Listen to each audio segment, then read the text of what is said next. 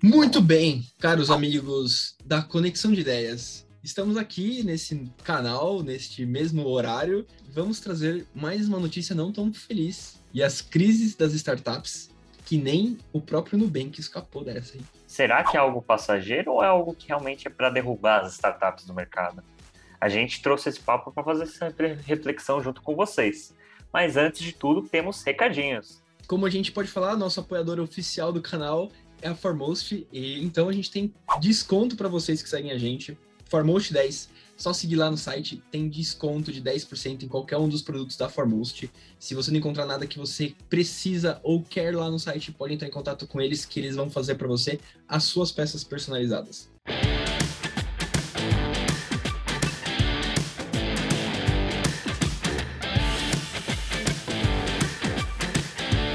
Vamos para o que interessa. O que está acontecendo com as startups, hein, Luizão? É, o mundo virou, né? A gente estava todo feliz ali no meio da pandemia, tudo bombando, internet, né? Todas as empresas digitais estão crescendo e chegamos num ano onde que era se esperado que acontecesse algumas mudanças, mas eu acho que ninguém esperava que todas as startups, sem exceção, fossem ter algum impacto sobre as suas realizações e sobre o seu crescimento. Né? E aqui a gente tem algumas hipóteses, tá, pessoal? A principal delas é a época de inflação alta, tá?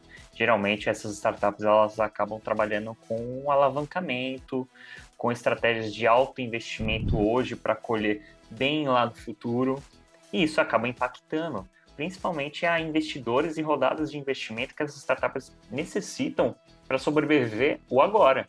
Por quê? Geralmente, como é que essas startups vão se sustentar em custos operacionais, ter uma sustentabilidade econômica dentro da, da própria empresa, se elas hoje ainda não lucram? Todo mundo quis surfar a onda da pandemia e ter, aproveitar o crescimento digital do mundo inteiro. Uma das opções é que foram feitos diversos investimentos a qualquer custo, principalmente para poder manter as operações de pé e poder expandir a alta demanda que estava sendo gerada pelo mercado.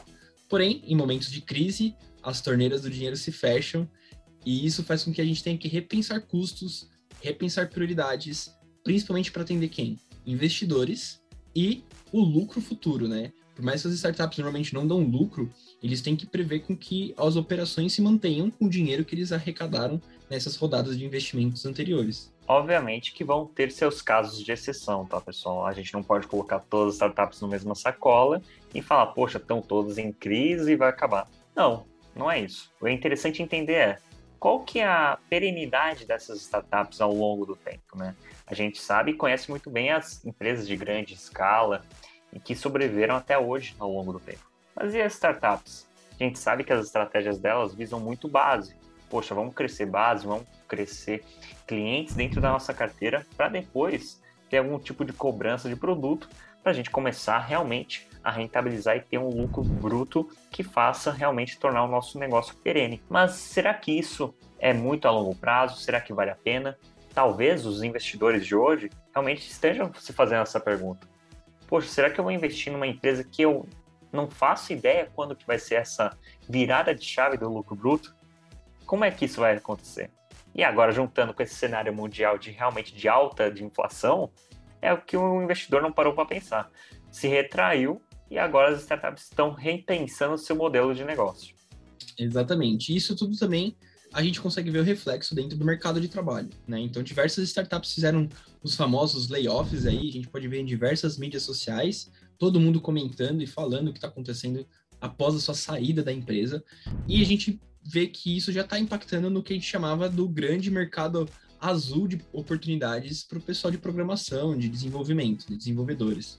Porém, ainda é um mercado que está muito em aquecimento. Mas a gente está vendo que as empresas que estavam muito alavancadas e tinham colocado muitas pessoas dentro do seu negócio estão repensando se isso é sustentável a esse momento de crise. Então a gente está vendo diversas empresas ajustando custos para ter uma sobrevivência nesse período, porque o aumento dos custos dos juros básicos em todos os países impacta diretamente nos custos de dívida dessas empresas, dessas startups. Então, para eles poderem quitar ou continuar pagando a dívida e manter essa operação rodando, eles têm que aliviar um pouco os custos. E um dos principais, ou um dos custos mais pesados para todo mundo, é mão de obra. O headcount é um dos principais setores que acabam sofrendo com esse tipo de ação. Mas será que as startups já estão repensando? Poxa, dá para a gente modelar? Eu acredito que eles estão passando por um momento de aprendizado, tá, pessoal? Acredito que essas startups não viveram um, um ambiente tão semelhante qual a gente vive hoje mundialmente. Então, talvez seja uma oportunidade, e aí vai a, o crédito da coisa.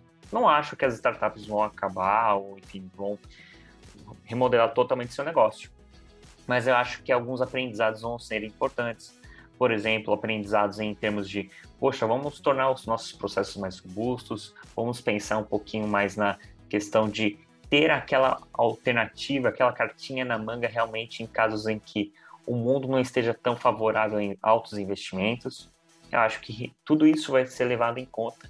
E aprendizados de altas empresas mais robustas que talvez vão absorver é, essas startups vão acabar absorvendo, como também essas empresas robustas absorveram aprendizados das startups em termos de agilidade e alta velocidade de desenvolvimento. É um momento de, como o Rodan falou, aprendizado e maturação dos negócios em si, né? Todas as grandes startups que são um pouco mais consolidadas, elas ainda não estão não estão dando grandes lucros, mas já estão muito mais consolidadas com uma base de clientes bem grande dentro desse período que elas conseguiram crescer, são startups que estão realmente repensando em processos, reestruturando estruturas e revendo como que elas podem realmente já incorporar aí uma próxima fase, parar de ser uma startup e se tornar realmente uma empresa consolidada que vai pensar em ter lucros, dividendos e realmente ter uma geração de caixa muito mais saudável do que simplesmente crescimento. Então, a gente está vendo diversas dessas empresas aí se ajustando a essa nova realidade. E outra coisa também que aconteceu foi que todo mundo pensava que existiria uma realidade pós-pandemia que ia ser muito diferente de 2019. Porém, a gente está vendo que os padrões de consumo os padrões de comportamento dos consumidores após esse fim da pandemia, podemos dizer assim, é tá voltando ao que era muito no passado. Então, existiu algumas pequenas mudanças, mas não foi suficiente para a gente mudar drasticamente os padrões que existia. E isso mudou bastante as perspectivas de crescimento de diversas dessas empresas digitais. E isso está fazendo com que eles repensem o quanto eles cresceriam e o quanto eles iam ganhar de capital nesses próximos anos. Então tem algumas startups até tendo downgrade de investimento, de valuation no mercado, porque as expectativas que eles previam para os próximos 5, 6 anos, visando o crescimento que eles tiveram entre 2020 e 2022, talvez não vá ser sustentável para os próximos anos. Então, isso impacta diretamente a valorização da startup e principalmente quanto que os investidores vão estar tá querendo pagar por elas. E agora a gente quer saber um pouquinho de vocês. Se vocês fossem investidores, teria alguma startup específica que vocês investiriam? Vocês ainda acreditam no futuro das startups? Coloquem aí nos comentários para a gente entender um pouquinho da posição de vocês. Então, se vocês também já investem ou querem, gostariam de investir na maior startup brasileira, que é o Nubank, também coloca aqui, tô curioso para saber.